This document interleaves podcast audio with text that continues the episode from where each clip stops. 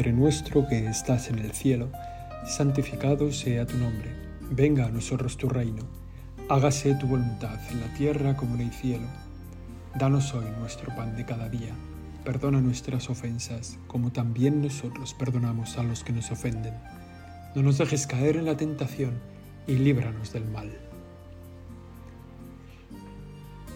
Queremos empezar hoy nuestra oración, Señor, agradeciendo este encuentro contigo este encuentro que es parte de tu bondad, que es un don para nosotros, que en el fondo es un regalo que tú nos haces, poder estar a tu lado, porque te nos quieres entregar, porque nos amas, porque nos miras, porque nos hablas.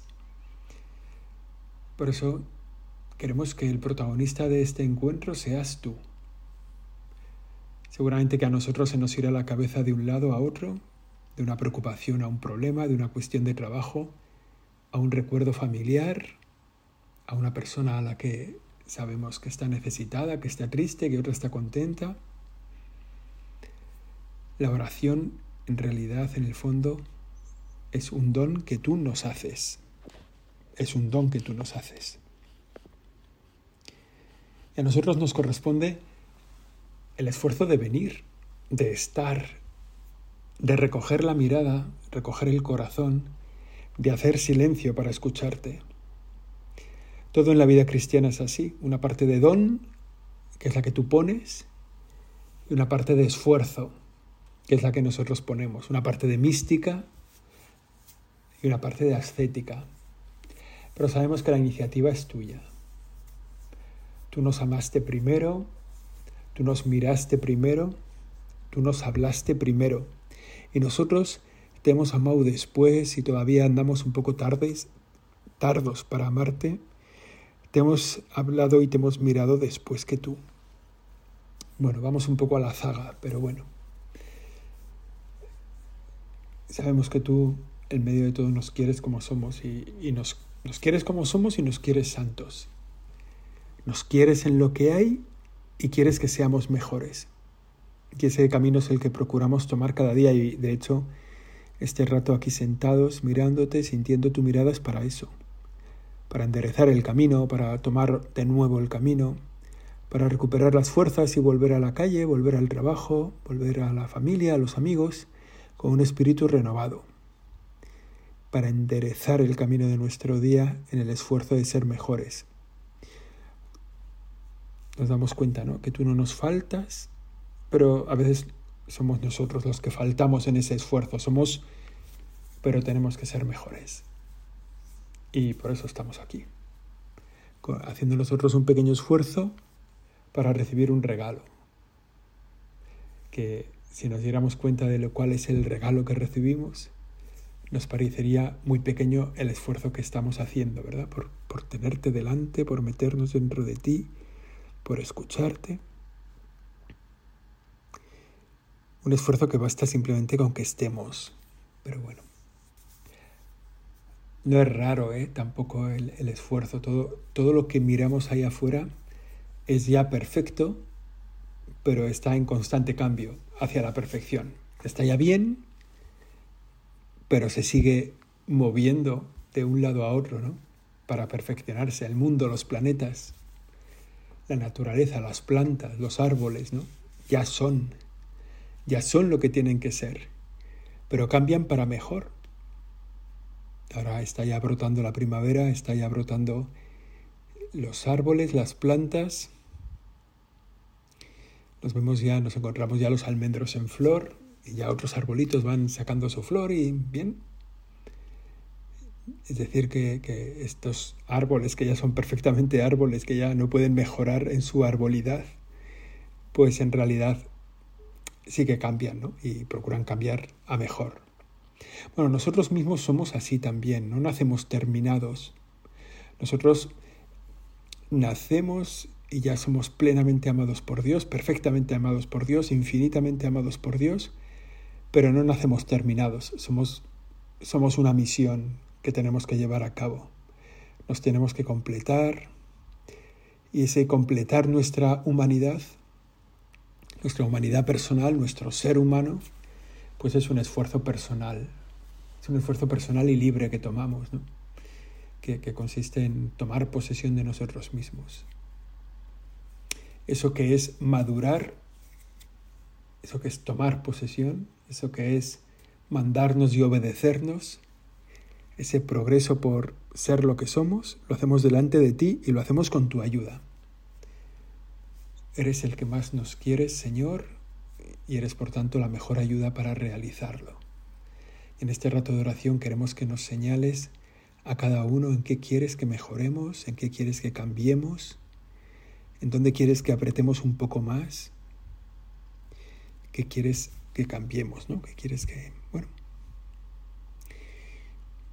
en realidad el esfuerzo por cambiar es, es una parte constante de nuestro desarrollo humano, ¿no?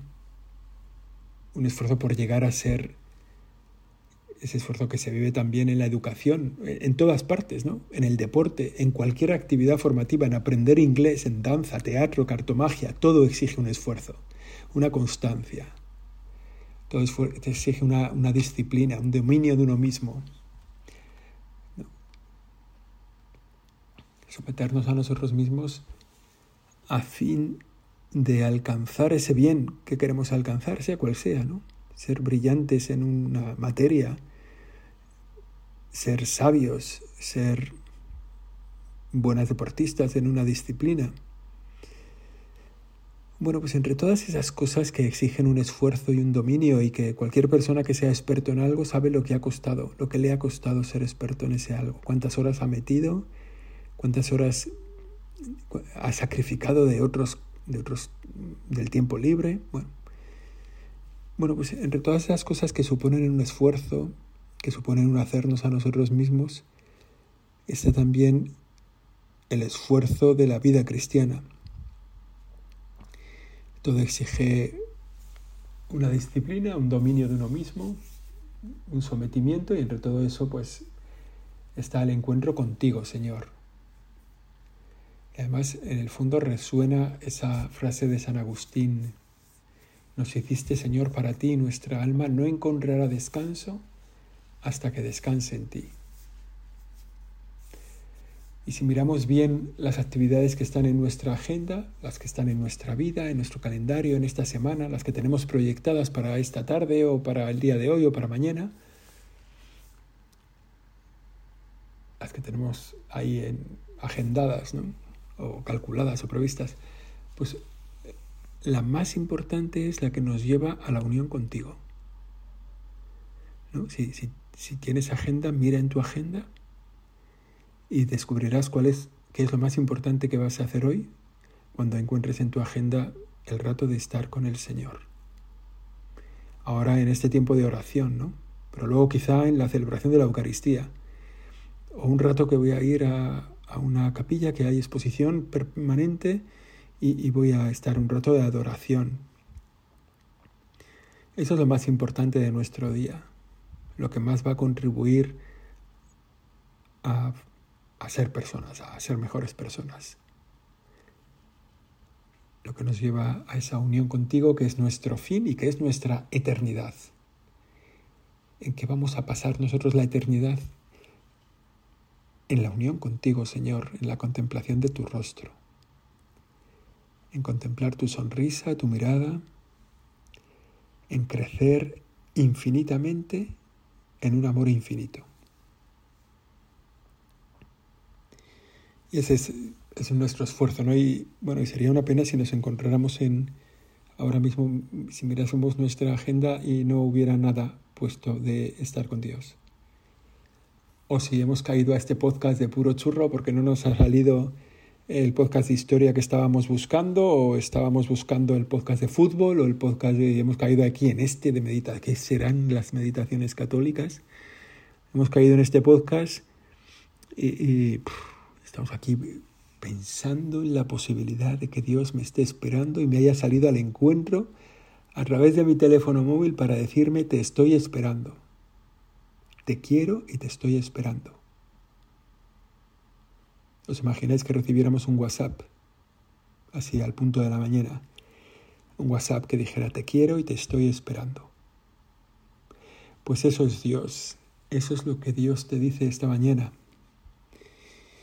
Y sería triste, como digo, que mirásemos nuestra agenda y, no, no hubiera ni un hueco para Dios. y que este tiempo fuera solo una casualidad, ¿no? La Iglesia, a partir de, su experiencia, que es secular, de siglos, ya podemos decir de milenios, la Iglesia, bueno, no podemos decir de milenios todavía, por ahí, por ahí andará, ¿no? Pero no le queda mucho para tener dos milenios de experiencia. Bueno, la Iglesia a partir de, de esa experiencia de muchos siglos ha ido incorporando a su, bueno, a su acervo, a su tradición, a su sabiduría, muchos modos de alcanzar la unión contigo, Señor. En el fondo han sido como regalos tuyos, luces que has iluminado en los santos, en la tradición de la Iglesia, luces que tú has encendido en el corazón de muchas personas que han iniciado ese camino de encontrarse contigo y que lo han recorrido y luego lo han contado, y ha quedado ahí en la experiencia de los santos el camino que hay para encontrarse contigo, tantos caminos que hay para encontrarse contigo en el fondo tantos caminos que tú has trazado para encontrarte con nosotros. La experiencia de los santos ¿no? nos ha ido marcando también esos caminos ya recorridos para el encuentro con Dios. Y también hay otras herramientas como que brotan de la experiencia del ser humano, que brotan de la experiencia íntima del ser humano y que también está en la, que están en la vida de los santos, ¿no? pero que, que no son solo nuestras, ¿no? que están presentes en otras culturas, en otras religiones, que la Iglesia también ha incorporado como herramientas que ayudan al encuentro con Dios, herramientas que nos preparan para encontrarnos contigo, que nos liberan de unas cargas para darnos cuenta de la luz de tu rostro. Y una de esas es el ayuno, tan apropiado para este tiempo, para este momento concreto de la historia, también para este momento de la celebración litúrgica, el ayuno, ¿no? Que es ese dominio del propio yo que nos lleva a prescindir de manera ordenada. Esto es importante, ¿no? O sea, el ayuno no es prescindir de manera desordenada. Es prescindir de manera ordenada de un bien para alcanzar un bien mayor, que es la mejor relación contigo, Señor. De manera ordenada de un bien, y ese bien es el alimento, ¿no? Sobre todo lo que hablamos es del ayuno del alimento. Y es verdad que no es algo propio de la Iglesia católica, ni siquiera de la tradición judeocristiana, que nos encontramos en muchas tradiciones culturales y de prácticas pues, ascéticas en el fondo de casi todas las culturas, el, el ayuno como, como camino para ser dueño de nosotros mismos, camino para obedecernos, mandarnos y obedecernos a nosotros mismos, y que naturalmente está incorporado a la vida del pueblo judío y así lo hemos recibido también nosotros en la iglesia. Esa experiencia humana del ayuno, que fundamentalmente es dejar de comer. Y que luego con el tiempo, y luego hablaremos, ¿no? que lo hemos, adornado mucho el ayuno, ¿no? y es ahora es el ayuno del teléfono móvil durante no sé cuántos, y el ayuno de no sé qué, y el ayuno, bueno, el ayuno, el ayuno, el ayuno es de dejar de comer y luego tiene otros rasgos, fenomenal. Y ayuno de... Sí, pues sí, muy bien. Es que a mí no me cuesta dejar de comer un poco. Bueno, pues, pues no te preocupes. Y no te cuesta mejor. Pero hace el ayuno, ¿no? Hace ayuno, en concreto nosotros tenemos unas pequeñitas, muy pequeñas prácticas de, del ayuno, ¿no? Pero en realidad todos los santos han recomendado, han recomendado ser generosos. El pueblo judío invocaba ya hace siglos el ayuno y la oración, también no solo con afán de, del dominio de nosotros mismos, sino con la idea de mover la voluntad de Dios, expresándote ante ti, Señor, una humildad, una entrega, el deseo de recogernos en nuestras manos y someternos a nosotros mismos para poder entregarnos a ti, para traer tu benevolencia, también para expresar un deseo de conversión, para el dominio de las propias pasiones, ¿no? Lo dice San Juan Crisóstomo, claro, ya en la vida cristiana, ¿verdad? San Juan Crisóstomo ya no era judío, ¿no? San Juan Crisóstomo decía, todos los que han querido rogar por alguna necesidad han unido siempre el ayuno a la oración, porque el ayuno es el soporte de la oración. Pues está bien, ¿no? Que lo incorporemos a nuestra vida. Es una sabiduría de los santos, ¿no? A veces cuando nos damos cuenta de que nuestra oración está un poco reseca, que vamos a la oración y estamos todo el rato hablando de nosotros mismos, bueno, pues está bien apoyarnos en el ayuno. Moisés lo vivió también en sus 40 días en el Oreb, Juan el Bautista lo vivía y sobre todo y por encima de todo, el Señor lo vivió. Tú Jesús, cuando te hiciste hombre como nosotros, acogiste un tiempo de ayuno y oración.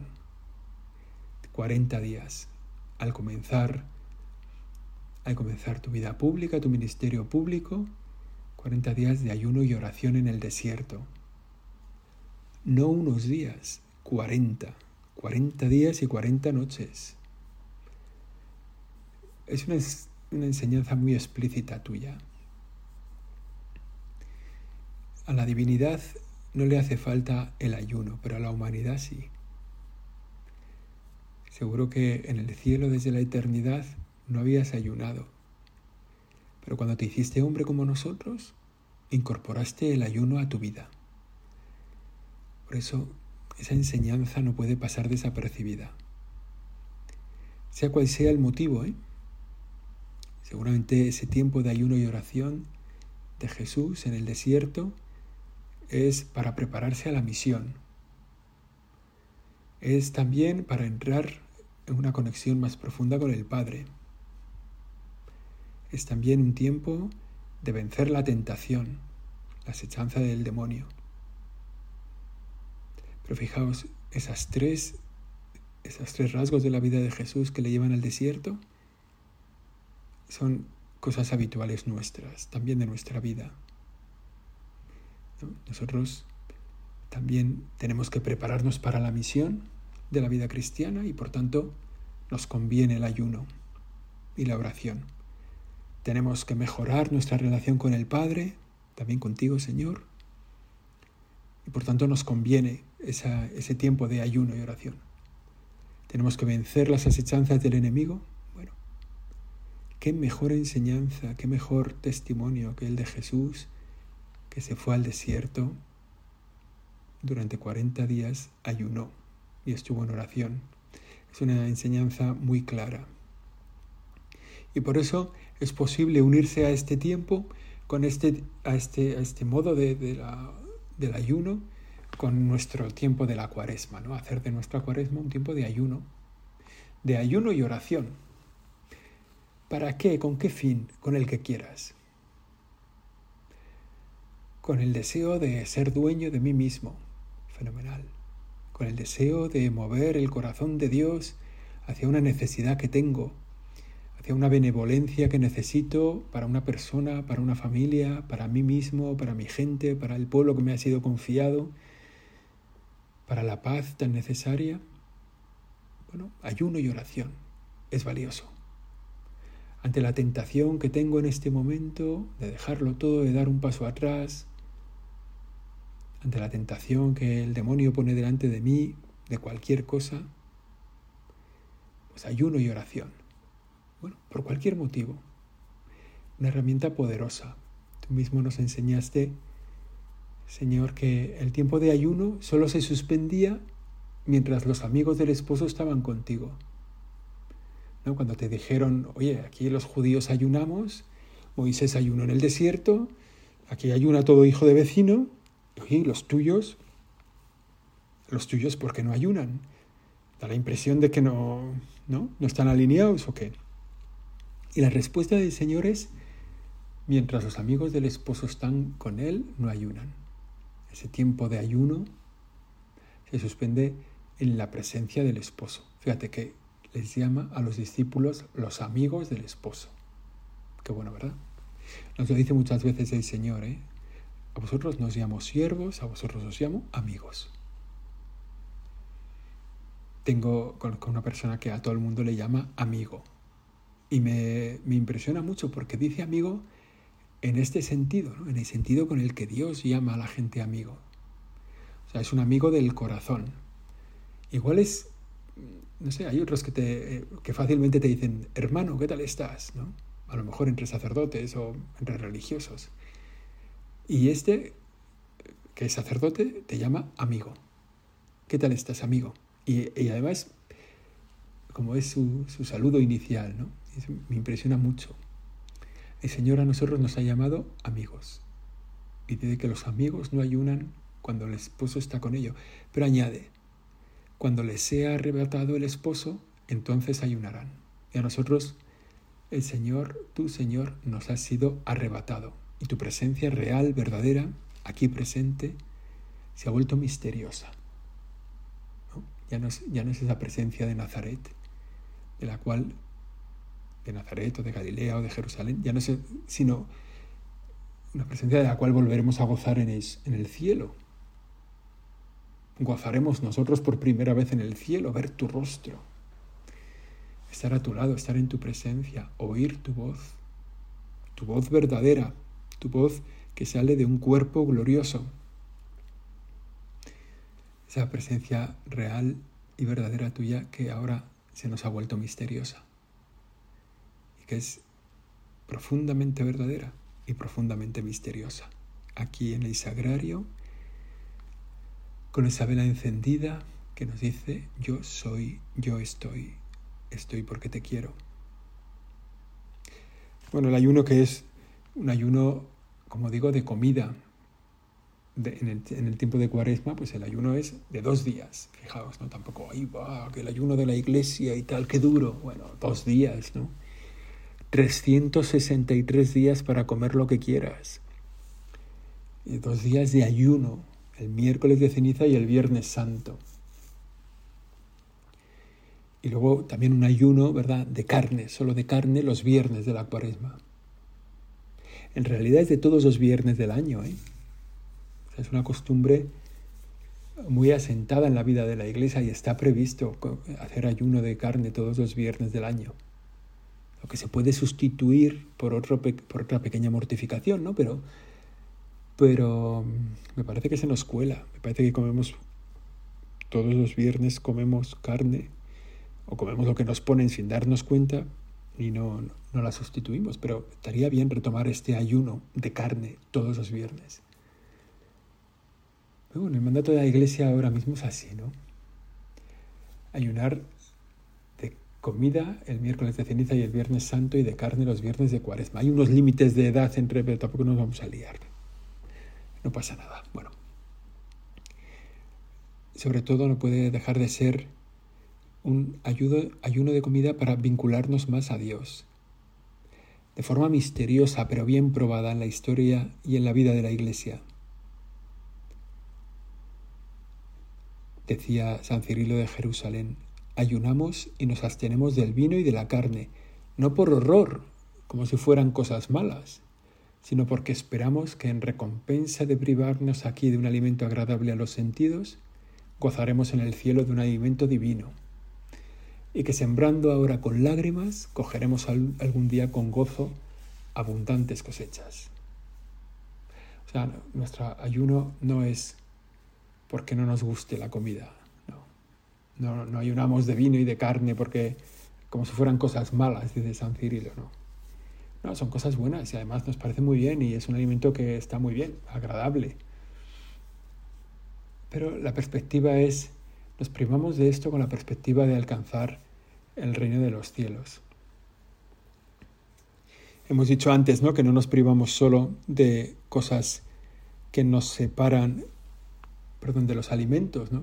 También nos, privamos, o tiene sentido, manteniendo ese pequeño, ese pequeño sacrificio. Bueno, a mí no me importa la carne, porque de hecho no como carne nunca, porque no me gusta, porque el médico me ha dicho que no coma carne, porque el ministro de no sé qué me ha dicho que no coma carne. No me importa no comer carne. Bueno, pues no la comas. Pero no vale decir, bueno, como a mí no me importa, pues la como. No, no. Cumple lo que pide la iglesia. Y luego añade también aquello que sabes que tienes que ayunar, de lo que tienes que ayudar, de lo que tienes que ayunar. Ayunen los ojos de toda mirada curiosa. Ayunen los oídos, no atendiendo a las palabras vanas. Y a cuanto no sea necesario para la salud del alma. Ayune la lengua de la difamación y la murmuración, de las palabras vanas, inútiles. Ayune la mano de estar ociosa y de todas las obras que no sean mandadas. Pero ayune mucho más el alma misma de los vicios y pecados, y de imponer la propia voluntad y juicio. Pues sin este ayuno, todos los demás son reprobados por Dios. Decía San Bernardo hace, no sé, mil años, por ejemplo. Fíjate, ayunar los ojos de las miradas curiosas, los oídos de las conversaciones vanas, la lengua de la difamación, la mano de estar ociosa, sobre todo ayune del pecado y del vicio. Hay que hacer el ayuno de... Sí, sí, sí, hay que hacer el ayuno. Hay que no comer carne, sí, sí, sí, hay que no comer carne. Pero ayunen de todas estas cosas, ¿no? De todo aquello que nos separa del prójimo, de nuestros egoísmos, de nuestras soberbias, para escuchar mejor tu voz, Señor. Ayúdanos a programar nuestro, ayuno. Ayúdanos a ponerle concreción ahora en este momento, sea cual sea el motivo, ¿eh? ya hemos dicho antes, ¿no? para San Francisco de Sales, decía, ¿no? Para fortificar el espíritu, para elevar el alma a Dios, para abatir la concupiscencia, para disponer el corazón hacia Dios, para el empeño en la misión, para cualquier cosa de todas estas que son tan necesarias para ti y para mí en este momento, pues la herramienta del ayuno. Un ayuno que sabemos por, experiencia también, pero también porque nos lo dice la tradición de la Iglesia, que tiene que ir acompañado de la oración. Bueno, pues esta es nuestra oración, ese también es nuestro compromiso de ayunar, ¿no? que es el, digamos, el objetivo que nos podemos poner ahora, ¿no? que quedan estos dos minutos que quedan para terminar la oración, hacer concreción de los motivos, perdón, de los, de los cauces que vamos a incorporar a nuestra vida de ayuno.